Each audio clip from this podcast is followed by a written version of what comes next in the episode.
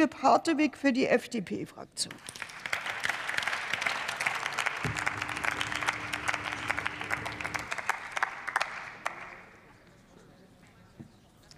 Sehr geehrte Frau Präsidentin, liebe Kolleginnen und Kollegen!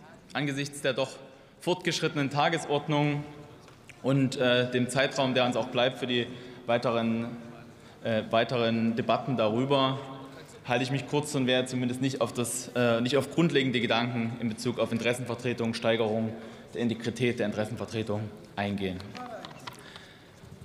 Für, für den Zwischenruf von Herrn Hahn gern äh, im persönlichen Gespräch im Wahlkreis im Sommer. Äh, mit dem vorliegenden Gesetzentwurf evaluieren wir also erstmals das Lobbyregistergesetz, steigern seine Aussagekraft an entscheidenden Stellen, erweitern auch den Anwendungsbereich maßvoll. Auch wenn ich oder nach mein, meines Erachtens leider nicht der volle rechtliche Rahmen ausgeschöpft wurde. Wir bessern dabei auch insbesondere beim Drehtüreffekt bzw. bei Kettenbeauftragungen nach, müssen aber auch, weil der Punkt bisher noch nicht angesprochen wurde, feststellen, dass der Entwurf in die richtige Richtung geht, aber wie so oft im parlamentarischen Verfahren wir auch da Spielräume haben. Denn Transparenz kostet und Transparenz ist auch etwas wert. Dennoch müssen wir uns auch im Bereich Aufwand und Bürokratie noch einmal kritisch anschauen, wo wir Aufwand so reduzieren können, ohne beim Erreichen des Gesetzeszwecks Abstriche zu machen.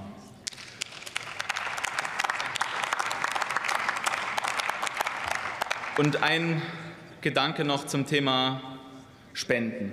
Sie haben das ja auch in, der, in den Zeitungen diese Woche schon mehrfach gebracht und äh, unterstellt, dass mit der vorgelegten oder mit dem, mit dem Vorschlag Finanzströme linksgrüner Vorfeldorganisationen, NGOs privilegiert werden.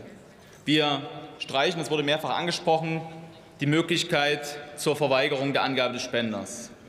Wenn wir damit angeblich linksgrüne Vorfeldorganisationen protegieren, was haben eigentlich Sie dann mit dem Entwurf vorher gemacht, mit Verweigerungsmöglichkeit?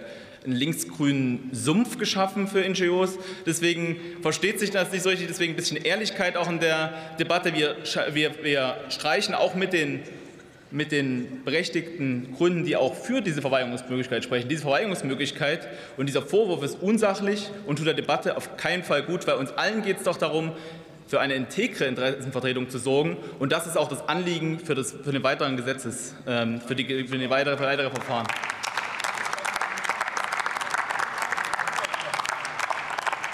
Dieser Entwurf ist also ein guter Auftakt in Richtung mehr Transparenz. Die verbleibenden Minuten spende ich gern dem Haus und freue mich auf die weiteren Beratungen, insbesondere mit den Mitberichterstattern. Vielen Dank. Herzlichen Dank. Das Wort hat Dr.